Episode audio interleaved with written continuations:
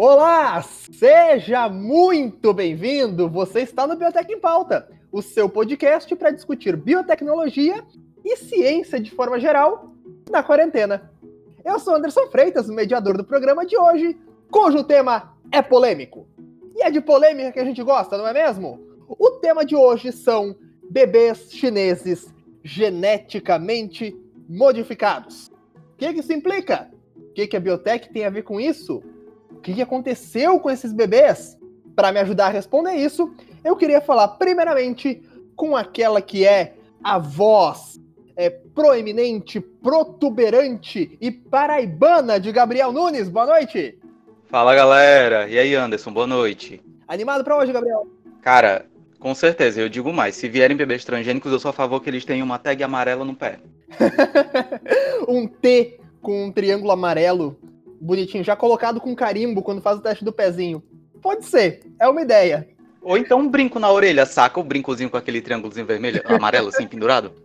Pode ser. Não tem gente que bota brinco na orelha do bebê? Então, bota a tag lá. Eu, eu conheci a pulse... Eu conheci a pulseirinha. Alguém mandou bebê com tesão no pé aqui no, no nos comentários. Eu vou... Mano, começou. Mas tudo bem, tudo bem, porque o programa hoje é para isso.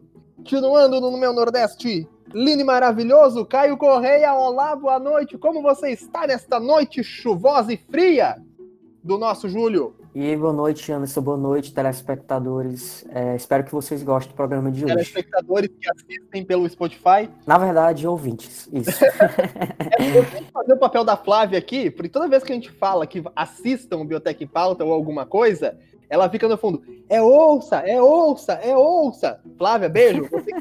Flávia estará editando o programa de hoje, inclusive. Em defesa da Flávia, tem, da Flávia tem, certos, tem certas músicas no Spotify que você tem como ver o videoclipezinho lá. Você tá defendendo a Flávia você... Oh, perdão, defesa da Flávia não, do Anderson, confundi. Muito obrigado, do muito obrigado. Mas eu não falei... Bom, enfim, não importa, não importa, porque eu também conto com ele, o homem da cereveja, meu grande amigo Leonardo Abreu, como é que você tá hoje? Opa, boa noite, boa tarde, bom dia. É, ouvintes do Biotech em Pauta, meu nome é Leonardo Abreu, estou aqui presente no programa de hoje para acompanhar vocês nessa jornada a respeito dos bebês geneticamente modificados. E é uma jornada mesmo, senhoras e senhores. Para quem não está entendendo o que está acontecendo, em 2019, um pesquisador chinês chamado He Jiankui anunciou o nascimento no ano anterior, portanto 2018, de dois bebês geneticamente modificados para serem imunes ao vírus HIV, o vírus que causa a AIDS. A técnica que ele utilizou foi a famosa CRISPR-Cas9, que está em alta no meio científico. Qualquer pessoa do mundo da biotecnologia já ouviu pelo menos uma menção a CRISPR-Cas9, e com os meus colegas aqui eu tenho certeza que não é diferente. O grande problema é a bioética envolvida nessa situação. Porque a gente começa a se questionar: até onde seria ético editar o genoma de um bebê que sequer nasceu? Isso seria legal do ponto de vista jurídico e científico? E além de tudo, a técnica permitiria mudar características que não são relacionadas a doenças? Como cor dos olhos, cor de cabelo, tom de pele? A resposta é sim, poderia. E é isso que a gente vai discutir hoje. Até onde a ciência pode ir? Qual é o limite da ciência e da engenharia genética, meu caro Gabriel? Cara, se a gente ganhasse 10 centavos por cada vez que houve CRISPR-Cas9 ao longo da graduação, ia ser massa. Mas vamos lá. CRISPR-Cas9 é o novo PCR da biotech, guris. Sinceramente. Por isso. Quer mudar o mundo? Não precisa mais de PCR, só usa CRISPR-Cas9 que tá sucesso. Mas vamos lá, Gabriel, explica pra gente como é, que, como é que isso começou, de onde que vem essa ideia de fazer um bebê geneticamente modificado barra transgênico? Cara, então, é importante ressaltar isso que são geneticamente modificados, eles não são transgênicos porque eles espera-se que essas crianças não tenham recebido genes de outros animais. A gente não tem como afirmar porque a técnica, o, a, o procedimento, ele permanece um mistério, pelo que eu tava vendo. Mas espera-se que o cara não tenha feito isso, né? Pois bem, a proposta desse pesquisador, o He Jiankui... É questão, desculpa te interromper, é questão de segredo industrial também, né? Se essa técnica realmente for válida, não foi num, foi num instituto particular, não foi? Se eu não me engano, foi uma universidade. Só que eu não sei se ela é pública ou particular. Uma universidade? Ele é professor dessa Ah. universidade. É, porque talvez tenha, tenha coisa disso, né? Tipo, ele conseguiu, ninguém mais conseguiu. Então, peraí, vamos talvez patentear esta técnica e, tipo, ganhar dinheiro daí e não jogar tudo na, na cara da, da sociedade. Pode ser, Uhum. não sei. Estou chutando. Continue. Vamos para as teorias da conspiração, já já. Come- Vamos começar. Hoje é dia de maldade no Biotech em Pauta, senhoras e senhores. Gabriel, continue. Sim, pois bem. E o que ele falou, que a preocupação dele era com a questão de tratar o HIV, desenvolver crianças imunes ao HIV. Só que o que ele fez na prática? Ele deletou um- uma sequência gênica que é responsável pela proteína CCR5, que essa proteína, se eu não me engano, é que permite a ligação do, do vírus. Caio e, e Léo podem me corrigir se eu estiver equivocado aqui. Só que, tipo, Está corretíssimo. Valeu. Só que, tipo, você não pode só deletar uma sequência gênica do DNA e esperar que isso não tenha consequências. A gente que vê ao- longo da das disciplinas que envolvem biologia molecular sabe disso. N outras coisas podem acontecer quando você faz isso. E eu queria trazer também aqui a questão da bioética para essa discussão, porque, vamos lá. A bioética, ela tem quatro bases, quatro princípios. O princípio da autonomia, da não maleficência, beneficência Justiça e equidade, perdão, são cinco. Confundi aqui. Quando você falou quatro bases, eu jurei que você ia falar ATCG. pois bem, vamos lá. Primeiro princípio da autonomia. Ele requer que os indivíduos capacitados deliberem sobre as suas escolhas. Ou seja, é o princípio que preza por você tomar suas decisões. Vemos e convenhamos, se foi uma alteração no embrião, não foi ele que tomou a decisão. E pelo que eu estava vendo, nem os pais. Então, já foi pro ralo o primeiro princípio da bioética. Peraí, peraí, peraí, peraí, peraí, peraí, peraí, peraí, peraí, peraí. Os pais não tinham consciência do que estava acontecendo? Algumas notícias que eu vi diziam que ele não. Tipo, os pais não sabiam que os bebês tinham sido modificados. Uau! Algumas notícias. Tá. Ainda bem que nesse caso foi uma modificação teoricamente, com aspas enormes, boa, né? Uhum. Assim, teoricamente, porque as crianças não estão nem com 3 anos ainda, a gente não sabe nem quais são as consequências. É. Na verdade, não sabemos nem se as crianças estão vivas, porque a China não divulga mais informação nenhuma sobre isso. O quê? A China não tá divulgando dados. Oh. Eu falei que o humor e piadas, Conspirações. O humor e piadas está. Léo, sua voz ficou meio sombria. Pode repetir porque eu não ouvi só o que você falou? Não, falando de conspirações, conspirações sobre a China, etc. Não, vamos de conspirações a mil aqui. É, aqui esse episódio vai ser só conspiração. Então, é, segundo princípio, não maleficência. Estabelece que a ação do médico ou do, da pessoa que estiver executando o protocolo, processo, sempre deve causar o menor prejuízo ou agravos à saúde do paciente. E aí já vem a segunda questão que é, como foi em embriões que se teoricamente se desenvolveram a bebês e nasceram, uma coisa completamente experimental e do nada, tipo, deu na telha do cara, vou fazer e fe- e fez, não teve como calcular as consequências disso. Então, Boas, suavão, trabalhando. Mas é um bebê. Pois é, como é que você vai dizer quais consequências, se elas vão ser leves ou não? Inclusive, para discutir essas consequências, se elas são leves ou não, a gente tem um outro caso que aconteceu lá no Reino Unido, este ano de 2000, Nosso Senhor 2020, que vamos falar sobre ele já já. 2020, né, senhoras e senhores? Eu Esse preciso- ano tá, tá difícil. Eu acho que dois, eu acho que a gente vai passar por esse ano e provavelmente, talvez saia a vacina agora no fim do ano, acredito que vai sair. As pessoas vão usar 2020 como um adjetivo. Tipo, nossa senhora, que dia horrível, parece que foi 2020. Entendeu? Ei, sim. Na verdade, isso já acontece, né? Isso já é. Cara, mas aí que tá, ainda pode piorar muito. A gente tá no comecinho de julho. Tem meio ano pra rolar Nossa, ainda. sim, verdade. Tem muito- É aquela frase, nada nunca está tão ruim que não possa piorar. Exatamente. Acredite na sua incapacidade e na possibilidade de dar merda. Na verdade, essa frase não existe, eu acabei de criar. Então, Profundo. Então, seguindo, outro pilar da bioética é o princípio da beneficência, que refere à obrigação ética de maximizar o benefício e minimizar o prejuízo. Então, já temos outro probleminha aí, porque, segundo estudos ou, e opiniões, posicionamentos de pesquisadores posteriormente a isso, a deleção desse gene, que teoricamente é o responsável por essa proteína, que uma vez tirado não tem mais o sítio de ligação para o vírus, pode provocar outras mutações que serão transmitidas a descendentes, inclusive aumentar o risco de suscetibilidade a outras doenças, como por exemplo o vírus do, vírus do oeste do Nilo e o vírus da gripe.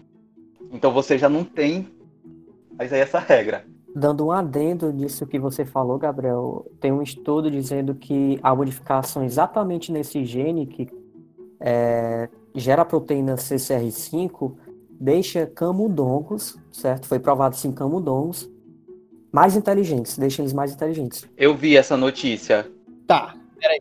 Uh, o, camundongo, o camundongo fica mais inteligente sem uh, o receptor ou sem a proteína? Eu não entendi. Com o gene deletado. Sem o gene. Então, tipo, sem o, sem o receptor para essa proteína, o rato fica mais inteligente. O camundongo. Isso, desculpa. sem essa sequência é, gênica. A princípio, sem a proteína, mas obviamente tem outra atuação esse gene, né? Que não apenas a proteína, que no caso deixando eles mais inteligentes. Entendi. É porque é porque, obviamente, é, a gente sabe que muitas enzimas, proteínas, elas muitas vezes não têm só uma função, né? Assim, é, essa função foi relacionada, no caso, à suscetibilidade ao HIV, é, mas ela não quer dizer que ela atua só nesse, nesse espectro, né? Ela pode, é, como, como o Caio falou, pode afetar em outros. É, pode dar outras extensões a essa modificação como essa questão da, da inteligência até. É, real. é conhecido já pela ciência que isso pode. Isso, isso rola às vezes. Quando você deleta um gene, você tem uma qualidade positiva que você não esperava. Um exemplo disso, que dá até para citar, é um pesquisador do departamento onde fica o nosso curso, que trabalha com a reação de estresse de plantas a patógenos. E ele passou muito tempo estudando maneiras de tornar o arroz resistente a um determinado patógeno mexe aqui, mexe acolá, bota isso, bota aquilo. Até que um belo dia ele teve um insight, bicho, e se eu tirar essa sequência gênica, em vez de tentar aprimorar ela? E o arroz ficou resistente. Caramba! Nossa, que legal. Pois é, só que vamos lá. Existe uma diferença de complexidade entre um arroz e uma criança. Pelo amor de Deus. E tipo, esse estudo que o Caio citou. Cara, o genoma do arroz. Pera aí, eu vou pesquisar o genoma do arroz. o genoma do arroz é um inferno, até onde eu me lembro. Pera aí. Pera aí. Pois é, porque simplesmente você modifica o arroz, se ele não ficar do jeito que você quer, você não come. Se você modificar uma criança ela não ficar do jeito que você quer, você perdeu um, um ser humano. Um ser vivo, né? Então. Assim, é né? Outra, é outro nível de complexidade. Exatamente. Né? Estamos, tra estamos tratando aqui de vidas humanas. Que inexplicavelmente o ser humano dá mais valor à própria vida do que a de outros animais. Mas enfim. Não, acho que não é esse o tema principal da discussão de hoje. Ou talvez seja. Deixa eu ver. Seguindo para o quarto princípio, é, tem o princípio da justiça, que é esse que estabelece como condição fundamental a equidade. A obrigação ética de tratar cada indivíduo conforme é moralmente correto e adequado. E aí, tipo, tá. É, onde é que tá a justiça aí? É um, um questionamento que eu faço a vocês. Que, tipo, beleza, ele fez uma modificação numa cria, num, num embrião que teoricamente nasceu, né? Uma criança que vai ter uma vantagem e alguns estudos indicam que terá outras tantas consequências, outros tantos problemas, como o preço por essa vantagem. E, tipo, é justo? Vale a pena? Dado os outros pilares que eu já citei, os outros princípios da bioética? Digam aí, caros ouvintes, o que vocês acham? Fica a reflexão enquanto a gente discute outras questões ao longo do episódio. É isso aí, gente. Pois é. Sem falar que será que será que essas mães tinham total conhecimento dessa do teu dessa pesquisa que eles estavam que esse médico estava realmente modificando é, o DNA desses bebês? Será que elas tinham total ciência disso e assinaram o termo e tudo? Porque ah, isso, é, isso parece foi numa clínica de fertilização, assim, não foi? Que, que aconteceu todo esse todo esse rolê. Então, aí a história fica engraçada. Porque. Até porque até agora pois tava é. suave. Até agora tava tranquilo. Até né? agora tava suave, agora vai ficando legal. meter uns bebês transgênicos que nem são transgênicos. não vai ter AIDS. Não vai ter AIDS, vocês vão me agradecer. Tá. Vamos lá. Até Ironia- onde se sabe. está ligada, tá, senhoras e senhores? Pelo amor de Deus, não nenhum tipo de crítica. Pelo amor de Deus. Então, é, é. Até onde se sabe, ele fez essas modificações no Instituto de Ensino Superior ao qual ele é professor, laboratório lá. Ele arranjou uma equipe para fazer o trabalho com ele. Deus sabe como ele fez essa equipe, como, quais foram os critérios de seleção. É, ele falsificou documentos para os materiais e tal. Ele falsificou requisições, ele falsificou papers para poder dar base para a pesquisa dele e implantou esses embriões geneticamente modificados em mulheres grávidas que estavam requisitando suporte a uma clínica de fertilização. E aí tem outra questão: como é que esses, eh, esses embriões foram da universidade para a clínica de fertilização? E quem fez esse procedimento? É, essa é uma parte, tipo, pensem um pouco sobre isso e no peso de, desse problema. Até porque um dos motivos pelos quais esse, esse pesquisador foi, foi condenado, spoiler, ele foi condenado, tá? Pelo amor de Deus. É, foi exercício ilegal da medicina. Truco. Foi justo? Eu fui pensando, eu fui pensando até se foi justo só três anos para esse cara, porque isso teve implicações tão mais sérias, a repercussão que o caso dele teve, que pode ter influenciado outros pesquisadores ao redor da China e ao redor do mundo, é, eu acho que foi uma repercussão muito maior do que a pena que ele, que ele tomou, sabe? É. É, acho que três anos para você modificar um embrião e colocar no ser humano é, é pouco tempo aí. Esse é um dos problemas, porque o que acontece? Lá na China, eles tinham uma legislação que condenava, né? Tipo, a, a, as leis do país regulamentavam, desde 2003, a proibição de manipulação genética de embriões. Mas ela nunca previu nenhuma consequência para o infrator. Tipo, não pode. Mas a lei não dizia quais eram as consequências. É proibido. Mas se quiser, pode. Pelo amor de Deus, não façam. É só isso, gente. Faz, faz não, tá legal? Faz não, assim, na moral. É complicado. Mas assim, eu quero voltar dois, dois, dois degraus, dois, dois passinhos para trás, porque o senhor Gabriel me disse que o arroz não era tão, tão, tão difícil.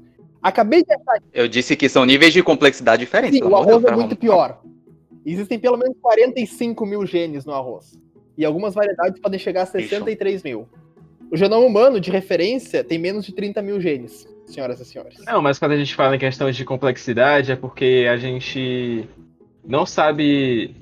Porque, assim, se uma modificação acontecer é, no gene de arroz, o arroz vai ser descartado se não vier do jeito que você quer, mas a diferença é a complexidade de um bebê, né? Você vai modificar um gene no bebê, você não sabe como é que ele vai nascer. É, e você vai ter responsabilidade sobre aquela vida, né? Então é, é complicado isso. É. Você mexe no arroz e dá errado, você passa a foice. E tá tudo bem. Se você passa a foice na criança, aí dá outros problemas. Ai, não, não. Não põe essa imagem na cabeça dos ouvintes, não, Gabriel. É. Não, não, não, Poxa, não, eu, não, não, não ri, não ri, não ri. Não ri que é errado. Que eu imaginei perfeitamente. Ai, ai gente. Tá, vamos, vamos seguir, vamos seguir com o programa, deixa... deixa eu olhar. Tá. A gente tem que, eu acho, e aqui é uma opinião minha, que a ideia de fazer um ser humano é, geneticamente modificado não é ruim, não. A ideia de você ter um filho com uma resistência a uma doença, ou a um, um, a um possível tumor no futuro e tal, é válida sim. Só que você tem que fazer isso de uma forma séria, com uma pesquisa embasada, não e com todas as partes envolvidas extremamente cientes do que está acontecendo, não é, gente? Isso, esse é o ponto. Porque aí a gente vem de encontro a outro tópico que a gente tinha é, anotado aqui para discutir, que são sobre outros seres vivos transgênicos. Então, animais, plantas e tudo mais. Ou geneticamente modificados. E existem diversas é, formas de fazer isso.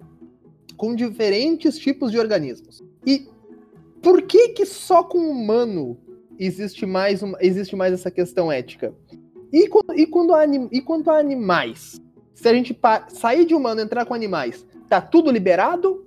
Ou a bioética também interfere nisso? Léo, você que está mais preparado para falar sobre isso, o que, que você acha? Pois é, é, assim, há muito tempo o ser humano, é, os pesquisadores descobriram a tecnologia do DNA recombinante que permitiu a gente fazer modificações é, em plantas, em bactérias, em animais, para a gente testar é, diversas coisas, assim, a gente conseguiu avanços na questão dos transgênicos, né? A gente hoje é, sobrevive com boa parte da soja, do milho, é, soja, milho, feijão, algodão, é, todos eles são transgênicos. A maioria deles são, você consome alimentos transgênicos.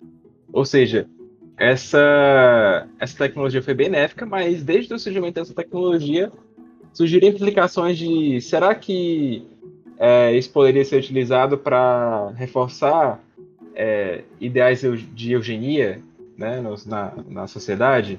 Que a gente sabe que tem esse receio, né? Desde que a gente descobriu essa questão de, de DNA recombinante, tecnologia DNA recombinante, tecnologia do CRISPR-Cas9, é, a gente ficou com receio de que isso fosse aprofundar, de que isso fosse aumentar as nossas é, é, disparidades étnicas, né? E é, com relação a isso, assim, a gente não teve essa mesma, esse mesmo pensamento para a questão animal, né? Porque há muito tempo é, os pesquisadores vêm fazendo modificações em animais, vêm fazendo é, coelho fluorescente. Não sei se vocês já viram, tem surgiu essa, essa imagem há muito tempo coelho, é. peixe. É, coelho, peixe, rato. É, é, tipo, é, vaca super musculosa, é, vaca que produz mais leite. Assim, é, os seres humanos, os pescadores já fizeram inúmeras coisas com animais. E uma hora ou outra a gente sabia que com esse surgimento de novas tecnologias, essa, essa, assim, pesquisas desse tipo de modificação de, de embriões iriam surgir. Mas a questão é que a gente não pode começar desse ponto. Assim, uma hora iria começar, mas não que a gente começasse com pesquisas em embriões, porque é um negócio que, como o Gabriel falou, fere muitas barreiras bioéticas, sabe? Então, é, se você quer começar é, com a usar CRISPR para é, melhorar características é, como resistência a doenças ou como melhorar sintomas de doenças genéticas, você começa por aí. Assim, por exemplo, fibrose cística, você começa com é, retinose, retinose pigmentar, é, com doenças que são genéticas que já, prova, já tem estudos provando que elas conseguem é, ser revertidas, meio da técnica de CRISPR. E não começar assim, assim, com seres humanos logo. E, tipo, é... Assim, o Gabriel quer complementar, eu vou deixar ele, ele falar aqui, que ele. Não sei em que parte ele queria entrar da discussão, mas pode falar, Gabriel. Valeu, Léo. Eu ia só, assim, a priori ia comentar de tipo. É, eu não digo nem não fazer pesquisas com embriões, porque existem protocolos, existem normas bioéticas para você fazer com pesquisas com embriões, que sejam embriões descartados de clínicas de fertilização que não serão mais utilizados, e após a, a finalização do experimento, eles sejam descartados também. Tanto que essa é um, uma das questões que gera aquela discussão de é, feto é vida, aqui até que parte você pode considerar uma forma de vida, um bebê e tal. E outra discussão para outro momento. A questão tá em você colocar isso numa mãe. Saca? Você editar essa criança, colocar ela na, na mulher e deixar nascer. Sem você ter protocolo, sem você ter um estudo prévio das consequências que isso vai trazer para o bebê. Porque imagina aí, é, você consegue, quando você deleta, isso a gente vê em biologia molecular, tá? Quando você deleta um, uma sequência gênica, o DNA se rearranja. E nesse rearranjo podem haver modificações, podem haver mutações. E aí não tem como você prever com 100% de precisão anteriormente quais vão ser essas modificações, quais vão ser essas consequências. Então tá, eu estou citando um exemplo hipotético, tá, gente? Pelo amor de Deus, não. Lembrando que eu tô aqui falando em tom sarcástico. Beleza, você pode fazer a criança que vai nascer sem imune a AIDS. Mas a criança pode ter tanta mutação que ela vai nascer um quasímodo, um cocô da Notre Dame. tipo. da referência. Mano. Pois é. Então é isso que é importante. Você ter estudos prévios, você ver a viabilidade, prós e contras, aonde você pode mexer e aonde não pode. Tanto que a gente viu um caso de uma pesquisa que foi feita no Instituto Francis Crick, no Reino Unido, em que a notícia que esse, esse, esse artigo gerou ela fazia uma modificação na definição do do CRISPR-Cas9, porque ele é citado em todos os cantos como uma tesoura mo molecular específica, isso e aquilo. E o estudo fala, não, não é uma tesoura, é uma faca de açougueiro. Que tu vai cortar ali, mas não tem como precisar quais vão ser as consequências em um ser humano. Não tem como precisar quais vão ser as consequências em outras formas de vida também. E só é, reiterando no, na fala do Léo, não existe atualmente, certo, gente, é, animal geneticamente modificado é, para mercado, entende? Para consumo próprio ou de derivados. Isso é definido por lei em todos os países, que não pode. Sim, sim, sim. Não, e outra questão que eu queria falar aqui em relação aos animais é que é, acho que todo mundo aqui sabe da, da ovelha Dolly, né? Que ela foi o primeiro animal a ser, a ser clonado, mas que antes dela, é, várias mães, várias mães, no caso, uhum. mães, digo, várias outras ovelhinhas, é, acabaram morrendo para dar origem à ovelha Dolly. É, assim, questão de beleza, que utilizaram a célula somática, tudo bem. Mas a questão é que você está lidando com é, com coisas que não são naturais. E da mesma forma, você não pode lidar com um embrião que não é natural e colocar ele no ser humano. Assim, pode ter outras complicações que a gente não tem é, conhecimento delas, entendeu? Então acho meio, acho meio perigoso isso. É, assim, se for é, se forem feitos certos protocolos, aquela questão que o Gabriel falou de utilizar é, embriões que é, vão ser descartados, né? Essa questão de embriões descartados de clínica de fertilização, Aí tudo bem, né? Várias, é, vários laboratórios já, já, estudam com isso, porque não vão ter consequências é, a longo prazo, né? Mas quando se trata de você fazer um bebê geneticamente modificado, você não sabe quais vão ser as consequências desse bebê geneticamente modificado quando ele entra na sociedade começa a, a se reproduzir e quais serão as consequências nas próximas gerações. Então você não sabe o que se alterou lá dentro do, do, do DNA dele, né? Então é bem complexa essa questão. É, eu queria voltar também pro teu pro, pro um ponto que tu puxou antes também. É por que o HIV? Por que não é uma doença realmente genética mesmo? Que é um exemplo bom. Síndrome de Down. Não seria maravilhoso se você puder. Síndrome de Down, para quem não sabe, é trissomia do cromossomo 21. Então você tem, deveria ter dois cromossomos 21, só que na verdade você tem três. Imagina que você pudesse, no embrião, simplesmente excluir um desses um desses cromossomos 21. Talvez você revertesse a síndrome de Down. Talvez não. Não sei. Ninguém nunca conseguiu fazer. Mas e se desse? Não seria muito mais interessante de você é, tratar uma, uma coisa que a criança vai ter, que você já sabe que ela vai ter, ou que ela é muito propensa, do que tentar algo hipotético ou será que é porque HIV tem apelo comercial e apelo midiático? Queria que vocês opinassem sobre isso. Justamente, eu acho que até assim essa questão que tu falou da de dele ser utilizado para HIV e não para outras doenças como síndrome de Down, também tem a questão de você poder tratar doenças em seres humanos adultos, né? Tipo, é, até como eu tinha falado, fibrose cística, é, diabetes tipo 1, são doenças que poderiam tecnicamente ser curadas pelo CRISPR. Mas por que, que a gente não vê avanços nessa, nessas áreas? Por que a gente não vê avanços nesse tipo de. nessas doenças, entendeu? É uma coisa a se questionar, porque tudo bem que a AIDS é um problema que vem assolando a gente há muito tempo, mas eu acho que tem coisa mais patente aí. Cara, in, inclusive sobre essa questão do, do HIV, desculpa te interromper, Léo, é só fazer um complemento aqui. Sobre essa questão do HIV, o que eu tinha visto, uma das. Uma da, segundo o, o Ri Jiankui, segundo o réu, uma das modificações dele, uma das modificações, não, perdão. Gostaria de ouvir pronunciar de novo o nome do cientista, por gentileza. He Jiankui. Muito bem. A pronúncia de mandarim tá cavalo, Guris. tá, tá difícil. É... Segundo ele, do réu, o segundo réu, uma das motivações dele era porque os pais daquela criança já tinham uma propensão a isso. O, o pai, ele é soro positivo e a mãe era soro negativa. Então, se eles fossem ter uma criança, essa criança poderia ter HIV. Haveria uma possibilidade maior dela ter.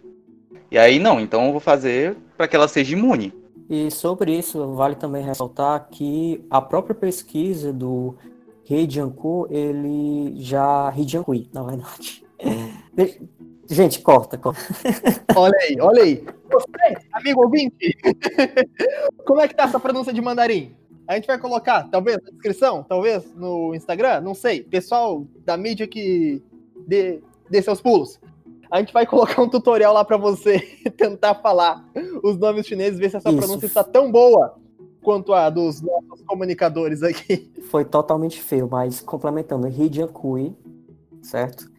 Ele já trabalhava com uma pesquisa de problemas de fertilidade em casais HIV positivo, como o Gabriel falou.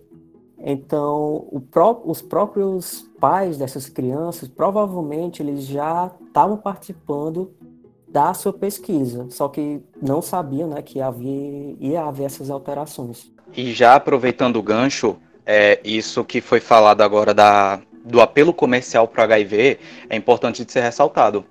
Porque quando você fala de modificações em humanos, você tem dois campos. Que, tipo, é importante distinguir isso.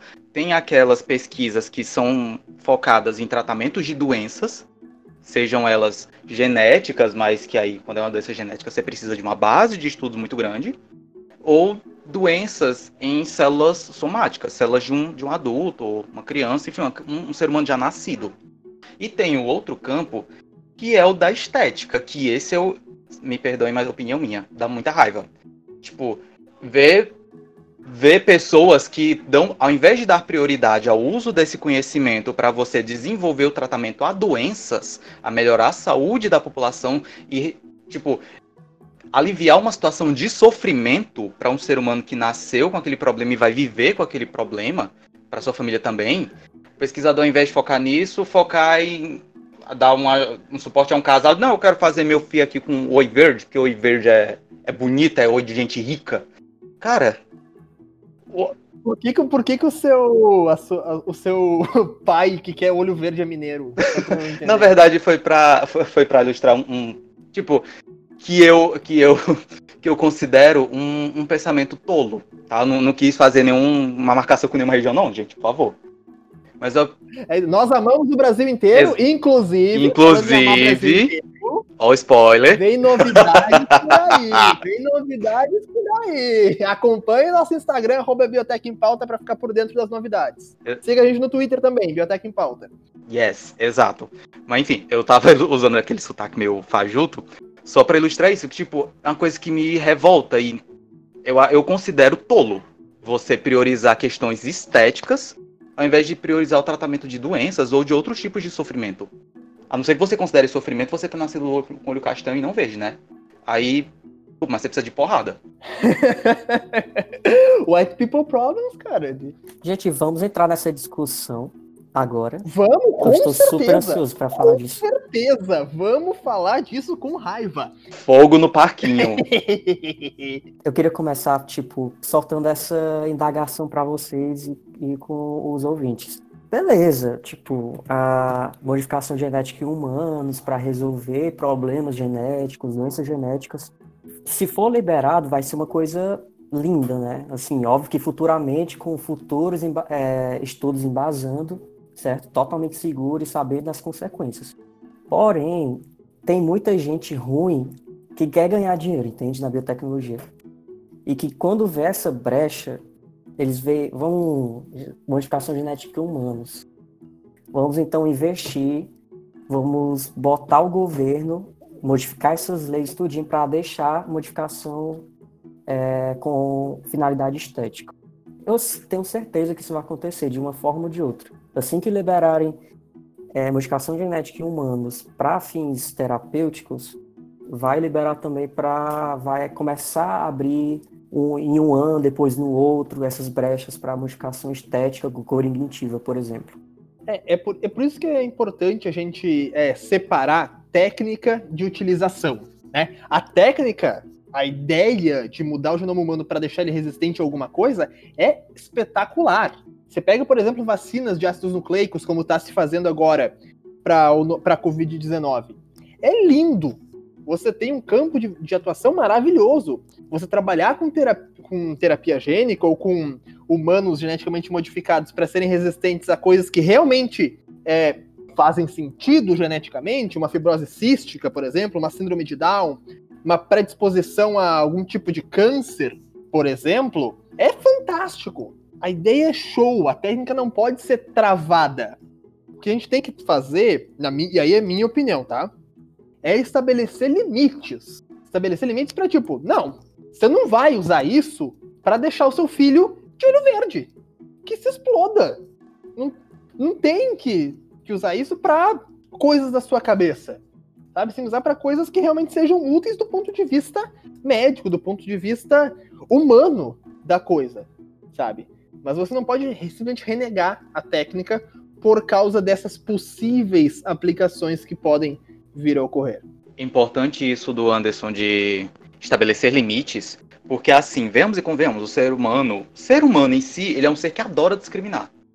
E bicho, se você desenvolve uma maneira em que pessoas que tenham acesso, tenham dinheiro, possam ter, sei lá, olho azul, pode ter pele clara, pode ter cabelos loiros, peguem a referência, pelo amor de Deus. Você gera uma situação de, de eugenia e você gera uma segregação. Você tipo, tem toda, toda aquela luta contra a discriminação, contra preconceito, ela vai pelo ralo. O ser humano adora isso. Então, uma vez que começa a, a surgir. Pode criar Desculpa te interromper. Você pode criar uma nova forma de preconceito, não é? Exato. Tipo, Na verdade, essas formas elas já estão as um pé de ser criadas. Não, você, não é tipo, ah, você, você é assim, você é ruim. Você é ruim, você é assim porque você é ruim e porque você é pobre, sabe? Exato. Isso já, isso já rola, isso já rola. Assim, você já vê o, o a base, como é que eu posso dizer, o background para isso, em casos que acontecem na vida real, um exemplo que eu gosto de citar é o que está citado no livro Ética Biomédica, de uma, acho que era uma procuradora nos Estados Unidos, em que o pai dela fez um exame premeditivo, que o exame diz que a pessoa pode desenvolver a doença, que é uma doença bem complicadinha, e aí o nome dela, por ser filha dele, foi riscado também da, do banco de dados lá do que a, as empresas de seguradora de saúde usam. Então ela não conseguia fazer plano de saúde porque o pai dela tinha feito um, um teste premeditivo. Ele poderia desenvolver a doença, então quer dizer que ela poderia desenvolver também. E aí, é, tipo, nenhuma empresa de, de plano de saúde queria fazer. Não, não vai fazer plano de saúde pra ela não, porque vai que ela desenvolva a doença e a gente vai gastar milhões com ela. Quanto vale a informação no seu DNA? Para essa pessoa, uma grande dor de cabeça, né? Quem assistiu o Gataca sabe o que a gente tá falando. Quem uhum. ouviu o programa do Biotech em Pauta sobre biotecnologia na cultura pop também sabe do que a gente tá falando, não é verdade? Então, gente, mais alguém quer tocar nesse ponto? Eu acho que é, até coloquei aqui na pauta, uma coisa que o pessoal deve estar pensando é no surgimento dessas pandemias, assim, nesse, desses vírus é, super perigosos do Covid, é, gripe suína, H1N1, é, etc. Várias, várias doenças estão surgindo por aí, é, que tem alto potencial infeccioso e tudo, e a possibilidade de é, é, gerar realmente, assim, bebês com resistência a determinadas doenças, né? Como doenças respiratórias.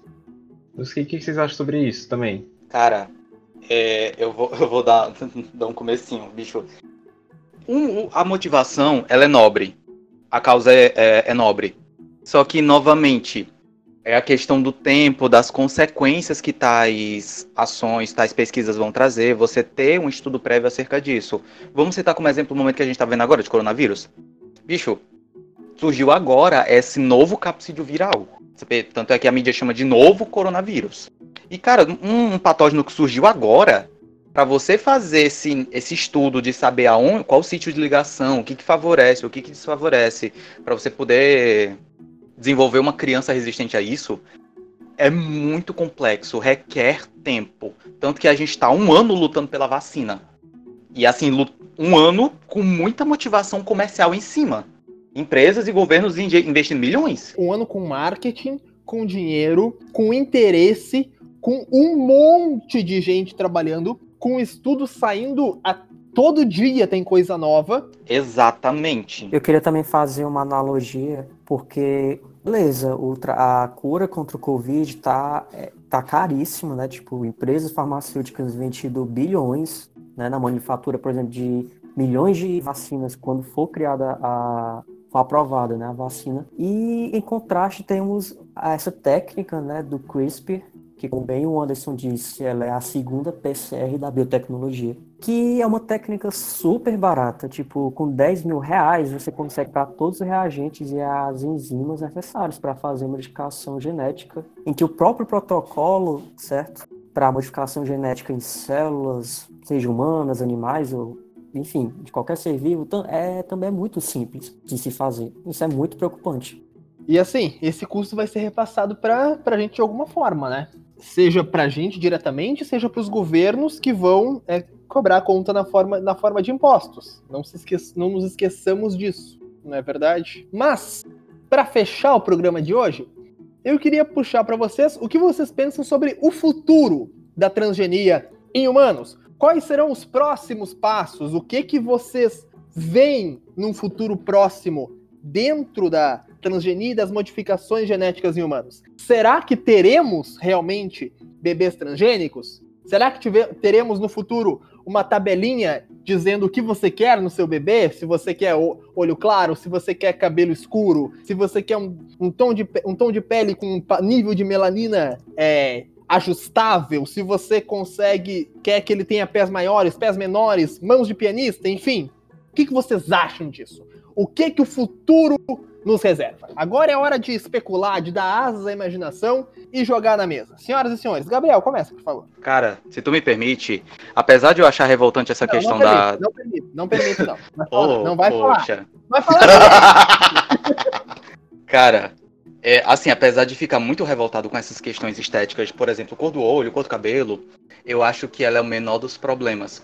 Porque se, vo se você for dar asas, asas à imaginação, vamos lá, uma pessoa com mais força que os outros, ou uma pessoa super inteligente, uma pessoa com super velocidade, eu não digo super velocidade, mas tipo, um porte atlético mais desenvolvido, então uma pessoa mais flexível, mais ágil. Cara, esse tipo de eugenia, esse tipo de divisão social, ela é muito preocupante. Ela já foi ilustrada já foi ilustrada em várias obras cinematográficas, séries também, livros, mas enquanto tá no campo da ficção é muito bonito. Tenta se imaginar. Mais uma vez, ouça o nosso episódio sobre biblioteca na cultura pop. Aquele abraço. Exatamente. Tenta se imaginar nessa realidade. De tipo, você tem um, um vizinho que é super forte, por exemplo. Ou então você tem um, um vizinho que ele é mais in, mega inteligente.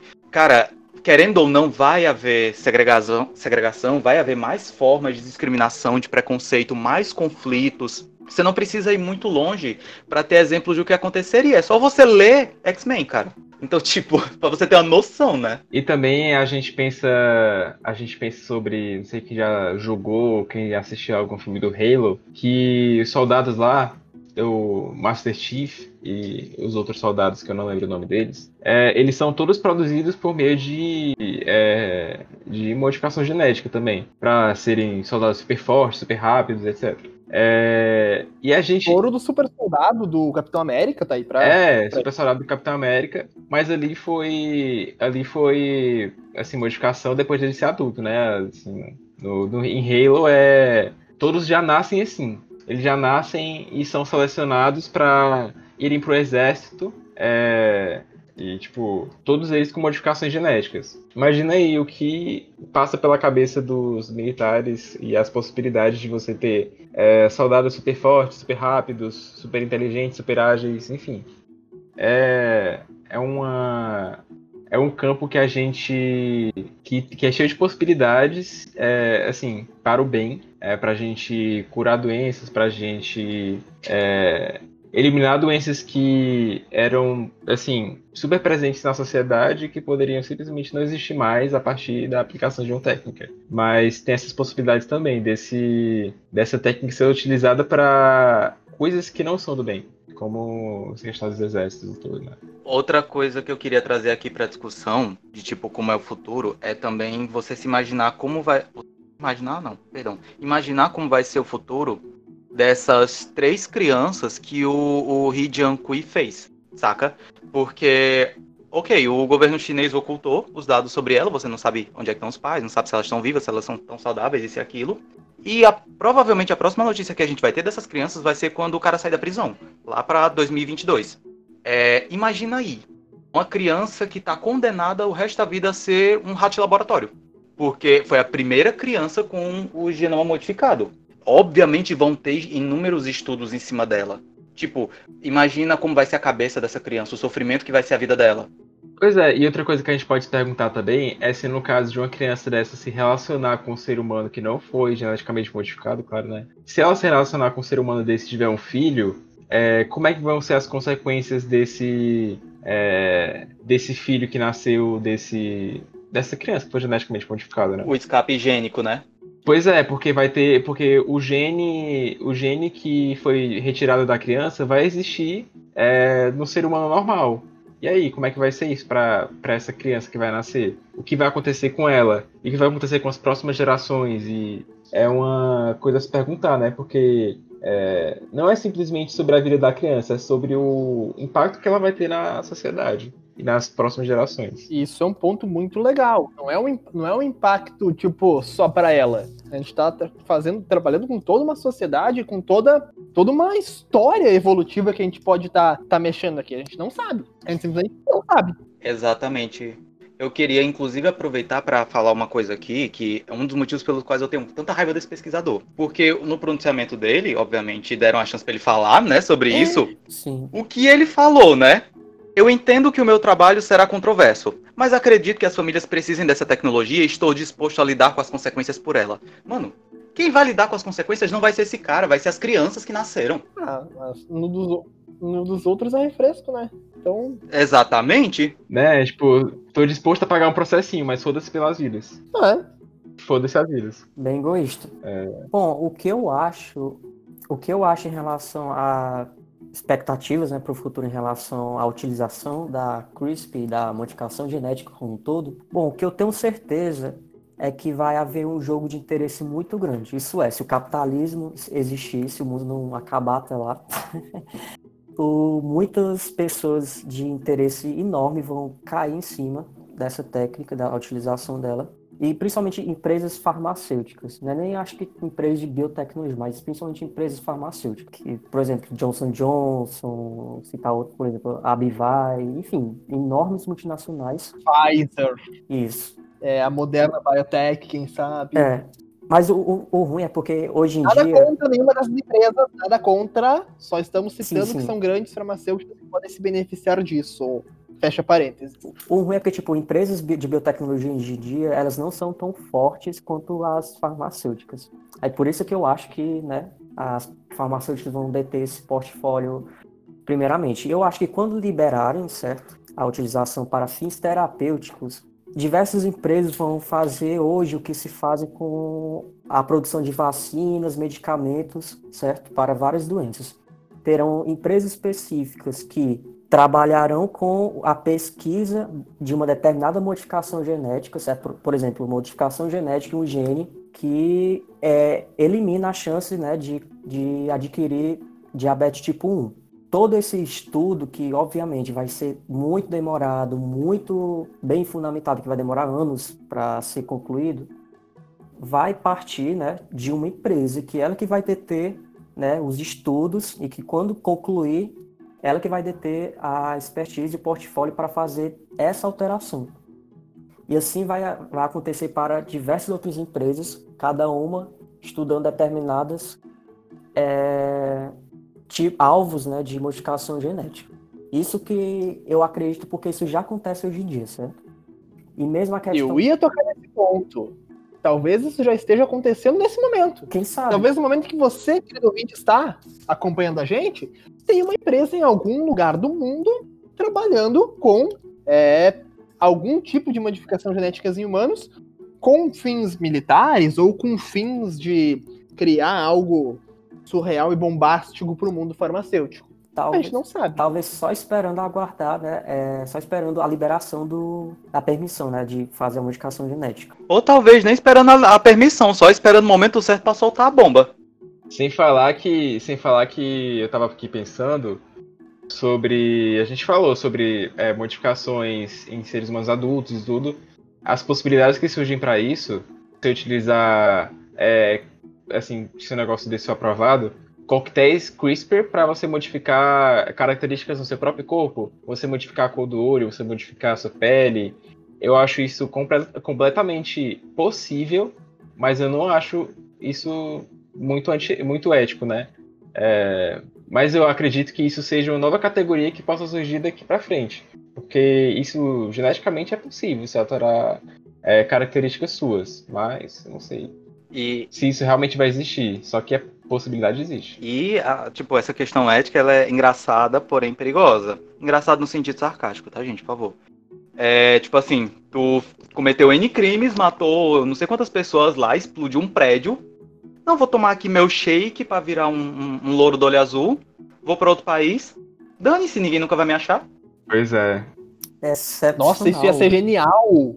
Autores de, autores de histórias distópicas que estão nos ouvindo, ou você que escreve sobre ficção científica, fica aí. Eu escrevo sobre ficção sugestão- científica, por isso que eu tirei essa ideia.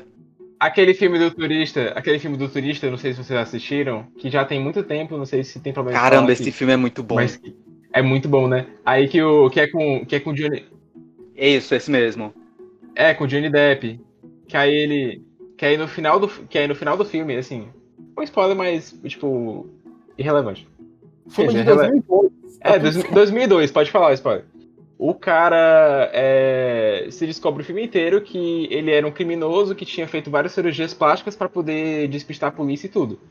Poderia ser feito um novo filme de ficção científica onde o cara só tomou um coquetel de CRISPR e mudou todas as características dele. Faciais, corporais e tudo. Alô, Altered Carbon? Havia a possibilidade pra. Opa, alterar de carbono. É, maravilhosa, inclusive. A primeira temporada, a segunda é uma bosta. Grande abraço.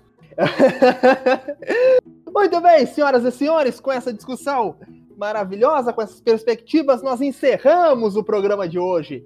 Muito obrigado pela sua preferência, pela sua paciência por ter ouvido a gente hoje. Não esqueça, dúvidas sobre esse programa? biotecempauta.gmail.com Manda pra gente que a gente vai ter o maior prazer em responder para você.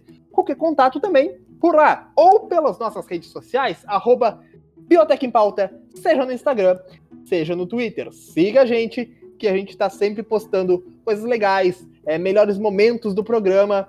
é, você fica sempre sabendo quando sai episódio novo e tudo mais que o Biotech em Pauta tem a oferecer. Agradeço os meus amigos que compuseram a mesa comigo hoje e ficamos por aqui. Grande abraço, fique bem, se possível, fique em casa, lave as mãos e se cuide. Até a próxima. Valeu, galera. Até a próxima. Até a próxima, galera. E não usem CRISPR na camisinha, pelo amor de Deus. Tchau, tchau, gente. Vão pensando aí na modificação genética que vocês vão fazer nos filhos. Ops, desculpe. Na verdade, Quando do nada! Do nada. na verdade, vão pensando na doença que vocês não querem ter, viu? Ah, vala. Pense no que você quer para o seu filho. Pense e seja feliz. É os guri, valeu.